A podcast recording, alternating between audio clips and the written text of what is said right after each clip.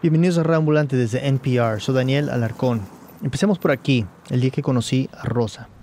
Yo me lo esperaba que era gordito. Yo digo, no, no, no, no. Y me lo esperaba señor, pero es un little baby, como decimos nosotros. sí. Sí, se refiere a mí. Nunca me había visto en persona, tampoco una foto mía. Solo habíamos hablado por teléfono y le había dicho que era un periodista. Rosa es hondureña, tiene cincuenta y tantos años y hace 30 que emigró a los Estados Unidos. Estamos en Hempstead, el lugar donde vive, una zona de Long Island en las afueras de Nueva York. Son pasadas las 5 de la mañana y estamos caminando rápido. ¿Y qué tal? Bien, bien, oh, ay, sin disculpa problema. que lo, que, lo, que lo voy a hacer correr. No, no, no, no se preocupe.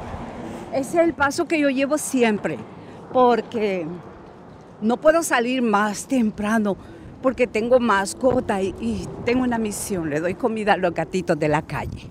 Rosa trabaja como empleada doméstica. El día que nos vimos, la acompañé en el viaje a una de las casas donde hace la limpieza. Son dos horas de viaje. Hay que tomar dos buses y un tren. Lo hace cuatro veces a la semana, llueva o haga frío. Es bien difícil, ya. Se, Día tras día tras día. to- se cansa uno, se cansa. Yo ya estoy cansada. Llega en la tarde, llega una hora que yo le digo a mi otra hija, me desmayo. Pero Rosa no descansa, no puede. No solo tiene que mantenerse a ella misma, sino que también tiene que velar por una hija y cuatro nietos que están en Honduras. Mando dinero para la comida, 160 dólares para la comida. Esos 160 los pongo en dos días a la semana, lunes y jueves. Y a- aparte colegio, universidad, dinero para la transportación de los nenes por la seguridad de ellos. Ya habrán escuchado esto, inmigrantes mandando dinero de vuelta a sus países, las conocidas remesas. En el 2016, las remesas enviadas a América Latina y el Caribe superaron los 70 mil millones de dólares, la cifra más alta jamás registrada. El caso de Honduras es un ejemplo de la importancia que tiene este flujo de dinero. En el 2016, las remesas sumaron más de 3.900 millones de dólares. Son la principal fuente de ingreso del país, por encima de la exportación de café o las maquilas. Más del 80% de ese dinero es enviado desde Estados Unidos, donde viven más de un millón de hondureños documentados o indocumentados. Y bueno, los números sorprenden, pero quería entender más a fondo cómo este dinero impacta la vida de las personas. Y la historia de Rosa y su familia muestra que a veces ese envío significa todo. Como miles de centroamericanos, Rosa se fue de Honduras buscando una mejor vida para sus hijos. Trabajaba en una fábrica de químicos y ganaba 7 dólares a la semana. Su esposo se gastaba la mayor parte de su dinero en alcohol. La situación era muy precaria. Lo que yo deseaba de todo corazón es que mis hijos estudiaran, que no se quedaran como mi persona, que no estudié, que no tuve educación y pensé que al llegar a Estados Unidos para ellos iba a ser todo diferente. Antes de salir de Honduras, le pidió hospedaje en Brooklyn a unos familiares de su esposo. Además, pidió 500 lempiras prestadas a su hermano, como 250 dólares en aquel momento. Después se unió a una familia de 11 personas que iba a hacer el viaje, a pie, con un coyote. Se fue sin sus hijos, los dejó a cargo de su mamá. El plan, cuando consiguiera un trabajo en los Estados Unidos, enviaría dinero para mantenerlos. Porque sabía que quedaban cuatro nenes que necesitaban comida, ropa, zapatos. Y así lo ha hecho, por 30 años. Sus hijos crecieron. Una migró a Estados Unidos y vive con ella. Los otros tres están en Honduras. Y según me dijo Rosa, sigue mandando dinero, pero ahora solo a una de sus hijas, cubriendo todos sus gastos y los de sus cuatro nietos, porque su hija está en una situación imposible. Imposible y bastante común, desafortunadamente. Una pandilla se ha instalado en su barrio. Quien manda son las- los mareros. Chequean carros. Si no les parece a aquella persona, bajan la persona del carro. A mi hija, por cuidar a sus niñas, hasta la vez me la tienen amenazada. Me dijeron de que los pandilleros estaban a la par de la casa vendiendo droga. Y me da miedo me secuestran a mis niñas o me dan algo al nene. Rosa me lo describió literalmente como una situación de rehenes. Y si escuchas las noticias, en cierta forma te lo puedes imaginar. La lucha territorial entre pandillas y los enfrentamientos con las autoridades han hecho que muchos sectores de San Pedro Sula se hayan convertido en tierra de nadie. Las estructuras con que trabajan son tan fuertes que mantienen sometidas a parte de la población. La pandilla 18 que dio un plazo de 24 y 48 horas a los vecinos de dos populosas colonias de San Pedro Sula y Tegucigalpa para que desalojaran sus viviendas. Menos 4.500 menores abandonaron la escuela en San Pedro Sula durante el año 2013. Casi la mitad lo hicieron ante el acoso de las maras. La situación de Honduras no es aislada, claro. Los tres países que juntos se conocen como el Triángulo Norte, Guatemala, El Salvador y Honduras, se disputan entre sí la posición como país más violento del mundo. En 2013 le tocó a Honduras. Tenía la tasa de homicidios más alta, con 77,4 asesinatos violentos por cada 100.000 habitantes. Algunos años baja, pero son cifras espeluznantes, siempre. Estudios de la Comisión Interamericana de Derechos Humanos y otras organizaciones señalan la pobreza, el narcotráfico y las pandillas como las causantes del problema. Y al escuchar la situación de la familia de Rosa, uno se pregunta cómo puede ser la vida cotidiana en un lugar prácticamente consumido por la violencia, en un lugar como el barrio donde vive su hija. ¿Hasta qué punto es posible tener una vida normal, con las cosas que damos por sentado, salir a hacer compras, los niños yendo al colegio, los padres a trabajar? Viajé a Tegucigalpa en junio del año pasado a conocer a la hija de Rosa, llamémosla Amalia. Por cuestiones de seguridad es un nombre falso. Vive en un barrio no tan lejos del centro de la ciudad, pero prefirió que nos viéramos en mi hotel para no correr riesgos. Llegó con sus dos hijas, que todavía van al colegio. Esta es Amalia. Antes era tranquilo el barrio, nos conocíamos todos, todas las personas que vivíamos ahí hemos vivido toda una vida. Pero hace unos años se instaló la Mara Salvatrucha y empezaron a ejercer una especie de gobierno, un control. Los de la Mara dicen de que nos tienen a todos eh, investigados, que con quien convivimos, eh, personas que nos visitan, nos tienen con fotos, a dónde vamos, a qué horas entramos, a qué horas salimos, con quién entramos, con quién salimos. Un gobierno autoritario. A veces si una persona entra caminando y no en carro les levantan la camisa para ver quiénes son, si están tatuados, si son de, de, la, de la pandilla 18. La pandilla 18 o barrio 18 es una mara rival y es que si un miembro de esta pandilla entra al barrio, termina muerto, simple. Es una de las formas de mantener el control territorial y miles de familias están atrapadas en este fuego cruzado de las maras esto cambia las dinámicas dentro del barrio. Cosas normales, cotidianas, se convierten de pronto en situaciones de alto peligro. Por ejemplo, el solo hecho de que un chico vaya a un colegio que queda en un barrio de una pandilla rival puede resultar en amenazas o peor. Y también hay situaciones como la de Amalia. Ocurrió en diciembre, hace unos años. Caminaba con su hija sobre un puente que queda a la entrada del barrio. Cuando yo miro que el taxi está parqueado, volteo a ver para abajo para cruzar el, puente. Y solo di dos pasos cuando sentí que un carro me, me arrastró. Tendida en el piso. Yo dije, no me, no me hizo nada, no me pasó nada. Vine y me paré y no pude pararme. Cuando me intenté parar por segunda vez, yo me vi mi pie prácticamente arrancado de mi, de mi pierna.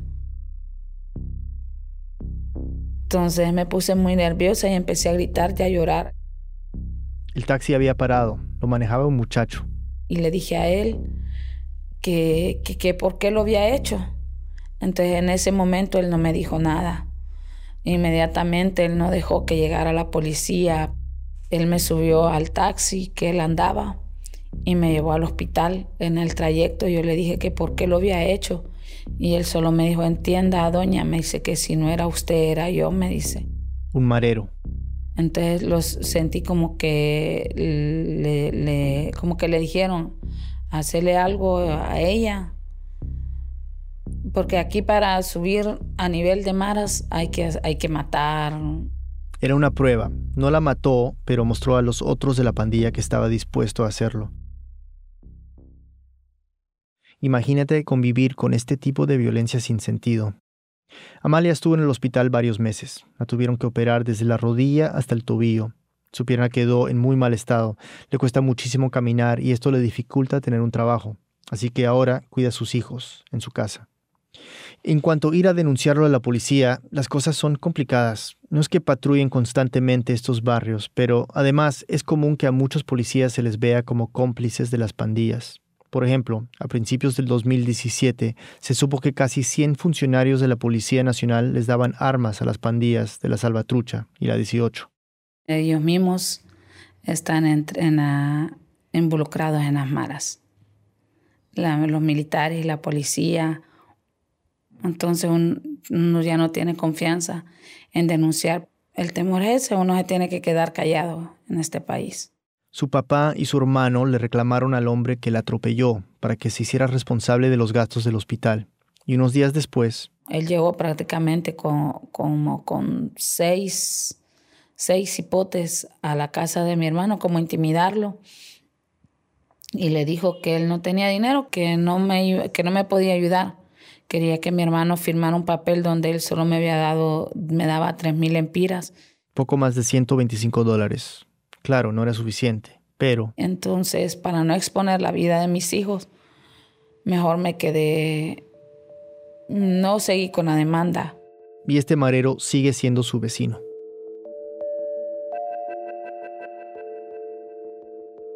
Hace poco tuve un roce con él y lo que él me dijo de que me, volvía, me iba a volver a atropellar. no puedo, no lo puedo denunciar porque me da miedo de que que le pase algo a mis hijos, porque él los conoce muy bien. Yo a él yo no le demuestro que le tengo miedo, pero sí le tengo miedo y me da miedo que me les vaya a hacer algo. Después de nuestra conversación, esa misma tarde, Amalia aceptó que yo fuera a conocer a su barrio. Entramos en un taxi con un chofer de confianza de la familia y se entra, como en todos los barrios controlados por las maras, con las ventanas abiertas, para que te vean la cara, para que sepan que no eres del otro bando. Es un barrio típico de Tegucigalpa, que a la orilla del río solo hay una entrada, las calles son sin asfaltar y las casas variadas, es decir, hay construcción modesta, casas de ladrillos de dos pisos y rejas, y al lado una casita de madera, como la de Amalia. Techo de calamina, como se dice en mi país. En Honduras se dice de zinc o lata metálica. La pintura verde está desgastada y Amalia me mostró hasta dónde habían llegado las aguas del río cuando se desbordó con el huracán Mitch 20 años antes, casi hasta la altura de mi cabeza. Tenían un perro bravo que desde adentro ladraba de manera desquiciada, por protección me imagino. Y mientras platicábamos, Amalia, su hijo y yo, me hicieron notar que desde la esquina los mareros ya nos estaban fichando. Ese, me dijeron, señalando de reojo, pero no lo mires, no voltees. Nos fuimos en cuestión de minutos.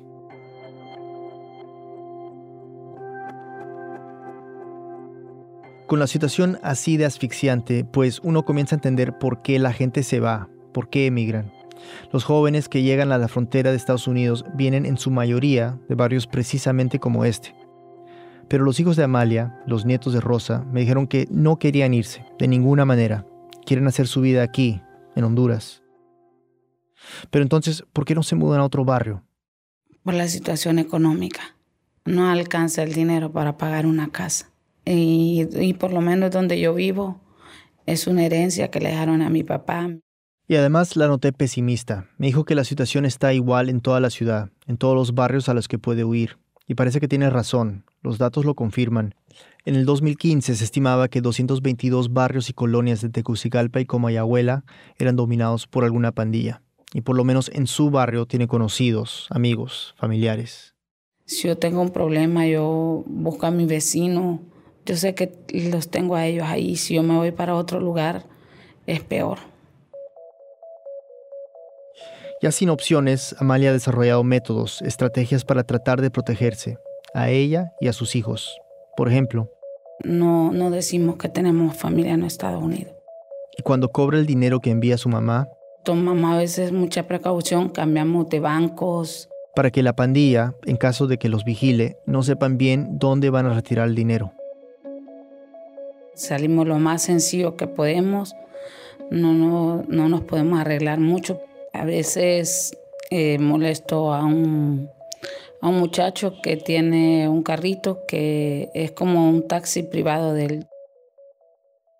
También sus hijas van a un colegio privado, lejos de donde viven, que les sale bastante caro con el poco dinero que les manda Rosa, pero lo hacen porque para Amalia la seguridad de sus hijas es lo más importante.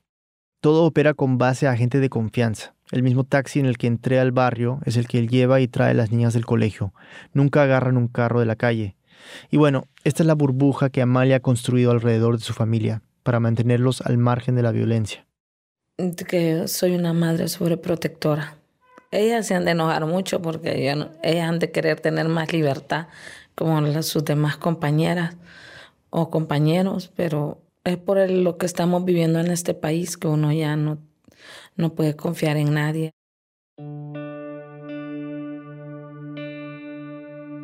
Amalia habla diario con su mamá. Sabe de sus carreras en la mañana para tomar el bus al trabajo. Sabe de sus dolores de espalda, de pies. Quizás no sabe todo, lo difícil que es caminar por varias cuadras en la madrugada bajo la lluvia o el frío de invierno, lo humillante que puede ser el trabajo mismo, la sensación de precariedad que carga Rosa en todo momento, que la pueden despedir, que la estabilidad económica que ha logrado a pulso se puede desvanecer en un instante. Siempre ha sido así, desde que Rosa llegó a Estados Unidos. Mi primer trabajo fue cuidar a una niña. Por, estuve más del año, pero tuve problemas porque al, al pasar los meses ella no me pagaba y lo que me ofreció fue migración y decirme que yo le había robado prendas cuando, gracias al Señor, soy pobre pero muy honrada. Y ella lo hizo por no pagarme y no me pagó. Un año de trabajo y no le pagó. No, fueron seis meses que no me pagó. En ese tiempo mis hijos aguantaron hambre. Mi familia dijo de que era mala madre porque yo no mandaba dinero. Y hubo algo de lo que me di cuenta hablando con Rosa y que se escucha en su voz. No soy mala madre porque todo lo que yo he ganado es para mi familia hasta este momento. Ahora estoy luchando por mis nietos, que ellos son los que tienen que graduarse y salir adelante. La culpa que siente de haberse ido, de haber dejado a sus hijos cuando eran tan pequeños. Rosa sabe por qué lo hizo, por qué tuvo que hacerlo, pero igual recuerda esos primeros meses en Estados Unidos, viviendo en un pequeño departamento en Brooklyn que compartía con otros inmigrantes, buscando trabajo, y la culpa que sentía, que la carga hasta ahora.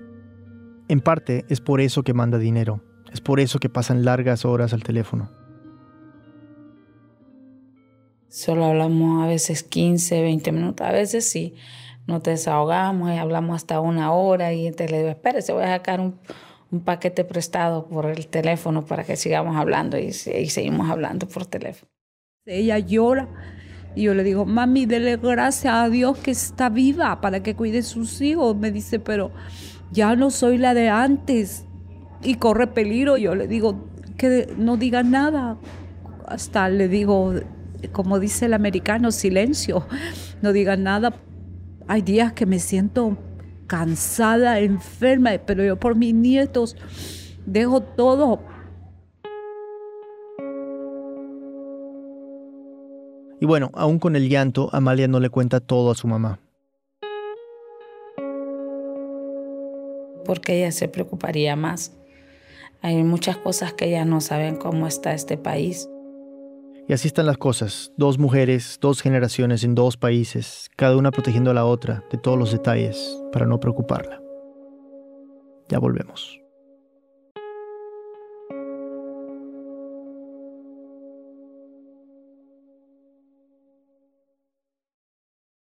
Love trivia, puzzles, nerdy games, and humor? What about interviews with actors, musicians, and people from all walks of life? Yeah? Then join me, Ophira Eisenberg, host of NPR's Ask Me Another, every week on the NPR One app and wherever you listen to podcasts. Gracias por escuchar Ambulante. Por favor, ayúdanos completando una encuesta. Dinos qué te gusta de nuestro programa y cómo podríamos mejorarlo. Eso sí, la encuesta está en inglés. Para llenarla, ingresa a npr.org slash podcast survey. Es completamente anónima, solo tomará unos minutos y le harías un gran favor al equipo de Ambulante. Te repito, ingresa a npr.org slash podcast survey. Mil gracias.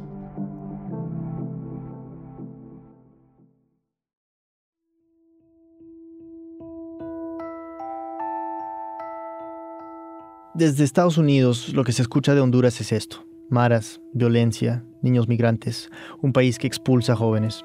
Antes de viajar para allá, hablé con mucha gente, hondureños en Nueva York, en California, expertos y analistas, diplomáticos, gente que trabaja y vive en Tegucigalpa, en San Pedro Sula.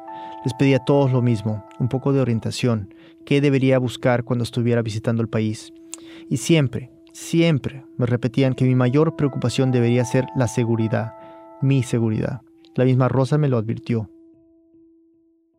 yo encantada que conozca a mi familia, que conozca a mis nietos, que mire a mi hija, es como que yo los lo vaya a ver. Pero mi hija me dice de que hay que tener mucho cuidado, que tenemos que cuidarlos, que yo le diga qué es lo que tiene que hacer. Yo quería contar otra historia. Y nada, pareciera que no había otra historia. Así de simple, que no hay tema más importante para los hondureños que este. La inseguridad define la política, la cultura, el trato en la calle. En el día a día limita lo que puedes hacer, a dónde puedes ir y con quién. A largo plazo puede definir el rumbo que toma tu vida. El impacto es incalculable. Quizás donde se ve más claramente es en San Pedro Sula, la ciudad más grande de Honduras, la más violenta. Pero a primera vista, pues debo ser honesto, no lo notas. O sea, sí, hay alambre de púas en cada casa amurallada, pero se ve lo mismo en Lima, en Buenos Aires. Hay guardias de seguridad, hombres armados con pistolas y rifles delante de restaurantes, taquerías, bares, tiendas, pero eso se encuentra en Ciudad de México o en Bogotá. Lo que muchos en San Pedro me contaron es que se vive, o mejor dicho, que algunos logran vivir, en lo que sería una ciudad paralela, si eres de clase media, pueden pasar meses en que no se ve nada, ni el rumor de la violencia que tanto teme la gente. Tomas tus precauciones de manera automática, casi sin pensarlo. Así viven muchos en San Pedro, como si fuera una ciudad normal, porque claro, es una ciudad normal. En América Latina hemos aprendido a convivir con la inseguridad, con una amenaza tan constante que ya ni lo sentimos como amenaza. No es por nada que de las 50 ciudades más peligrosas del mundo, más de 40 son latinoamericanas ya no nos parece extraordinario. Hasta el día que no lo puedes ignorar. Ramón Barrios, profesor universitario, profesor de Derecho Penal, de Derecho Constitucional, eh, de Criminología. Conocí a Ramón en la Universidad Nacional Autónoma de Honduras, en la sede de San Pedro Sula. Hace un calor agobiante, espeso. Ex juez de tribunales de sentencia por 13 años y, y un ciudadano más de este país ex juez, porque dejó el trabajo poco después del golpe de Estado del 2009. El día que visité su clase, estaba hablando con sus estudiantes sobre filosofía griega, los estudiantes todos muy atentos a pesar del calor. Y bueno, Ramón me contó una historia. Comienza en un semáforo no tan lejos de su casa, en un cruce de calles por el que pasa casi todos los días, rumbo al trabajo. Imagínese cualquier ciudad de América Latina, este niño que vende el diario en los semáforos, Seguramente lo has visto, en un semáforo no tan lejos de tu casa, cualquiera sea la ciudad en la que vives. De alguna manera u otra conoces a este niño. Entonces... Yo le compro eh, el diario a un niño, siempre lo he hecho, y el otro día eh, le vi un reloj nuevo. Este niño tiene 10 años, esto fue hace dos meses. Y entonces le pregunté que, que por qué tenía ese reloj nuevo, que, que estaba muy bonito. Y me dijo, me lo había dejado mi padre. ¿Y qué pasó con tu padre? Le dije, ¿por qué te dio ese reloj? Es que se murió ayer, lo mataron. Cuando fui a me entregaron el cuerpo de mi padre, lo que me dieron fue el reloj. Entonces entiendo que es una herencia de mi padre. Eso fue ayer. Al día siguiente este niño estaba haciendo lo que hace todos los días, vendiendo periódicos. Ramón se quedó frío, paralizado. Luego, ahí en el semáforo, el niño le contó a Ramón cómo era su rutina diaria. Él tiene que estar a las 3 de la mañana porque los que distribuyen el periódico se lo entregan a esa hora. Este niño de 10 años está despierto eh, inclusive antes, o sea, él tiene que estar a las 3 de la mañana. Entonces él me dice que de 3 a 10 de la mañana él vende diario todos los días. Luego a las 10 cierra su pequeño negocio, su portal del periódico, y vuelve a la casa de su madre, le deja el dinero porque a las 12 él va a la escuela. Va de 12 a 6 de la tarde. Y a las 6 de la tarde regresa porque su madre le tiene una venta de pastelitos y él tiene que andar en su colonia de 6 a 8 vendiendo pastelitos. Y me lo dijo orgulloso porque hoy es el hombre de la casa. Pero que él no quiere dejar de estudiar y dice que tiene sueños de seguir la escuela secundaria y de venir aquí a la universidad. E, eso en una sociedad hondureña es inspirador. Es ah, alucinante. Es, eh, o sea, ese niño es un héroe. Y hay muchos niños héroes en Honduras, créame. Es decir, crecer en esas condiciones en Honduras, aquí hay multiplicidad de héroes. Y, y, esto es, si usted va a cualquier ciudad de América Latina nuestro, usted encuentra niños héroes. Yo sí le creo. La historia de un niño en 90 segundos. Su padre muere y al día siguiente ya está trabajando. Es el hombre de la casa a los 10 años. Sueña con llegar a la universidad.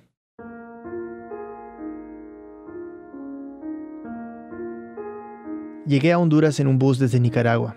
Horas mirando por la ventana esos paisajes centroamericanos tan lindos, valles de un verde casi fosforescente, y en el horizonte montañas cubiertas de árboles, un verdor denso, tropical. Fue un viaje que transmitía pura paz. O bueno, casi. Porque con todo lo que me habían contado de Honduras, todo el miedo que me habían metido, no podía dejar de pensar cómo es que un lugar tan bello puede ser tan temible.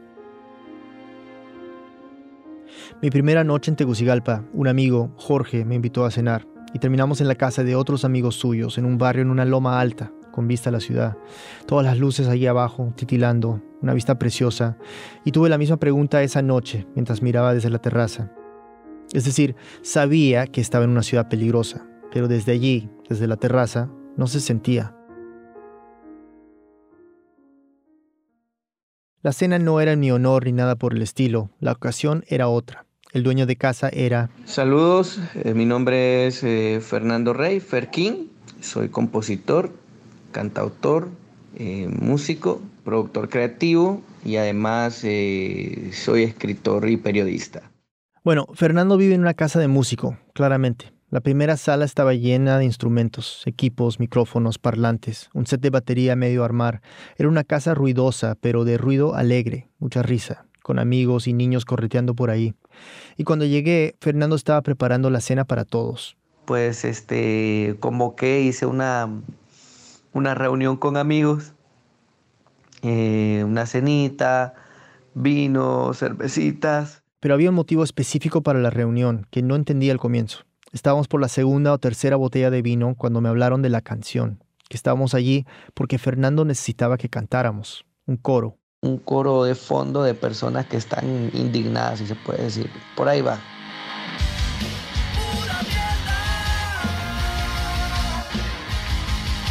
Es un desenfado. Creo que es una canción que trata de decir eh, lo que muchos hondureños y hondureñas estamos pensando y que no nos atrevemos. Canto mal, muy mal. Pero Fer King, Jorge y todos los demás me aseguraron que no se trataba de cantar bien, sino de cantar con emoción. El coro, lo que cantaría yo y los demás, iba así.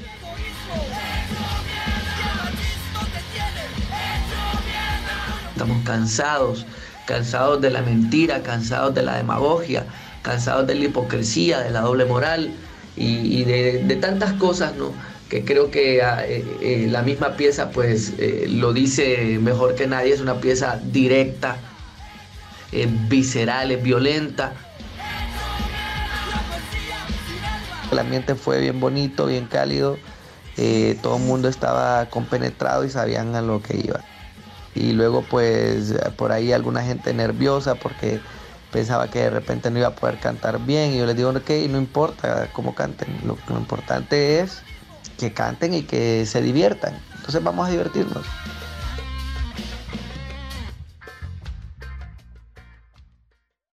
Divertido sí fue, pero no sé si canté bien esa noche, si mi voz sirvió de algo. Pero sí soy consciente de una cosa que me queda muy clara. No fue fácil gritar ese coro, porque no lo sentía. Estaba recién llegado. No entendía aún, de manera visceral, lo que se vive día a día en barrios controlados por las maras. No había visto ni hablado con gente que vive aterrorizada de la policía, o que ha dejado de creer en sus políticos o en los procesos electorales. Gente como Amalia.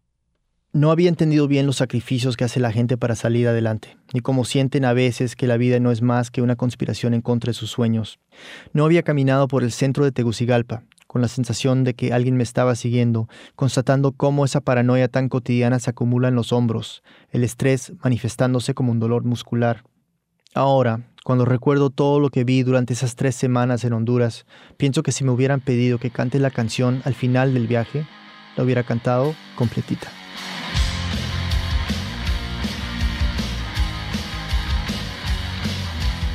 Esta historia fue producida por mí con ayuda de Luis Fernando Vargas y editada por Camila Segura. El diseño y sonido es de Ryan Swikert. Muchas gracias a Jorge Andino y Jennifer Ávila. El fact-checking es de Daniel Villatoro.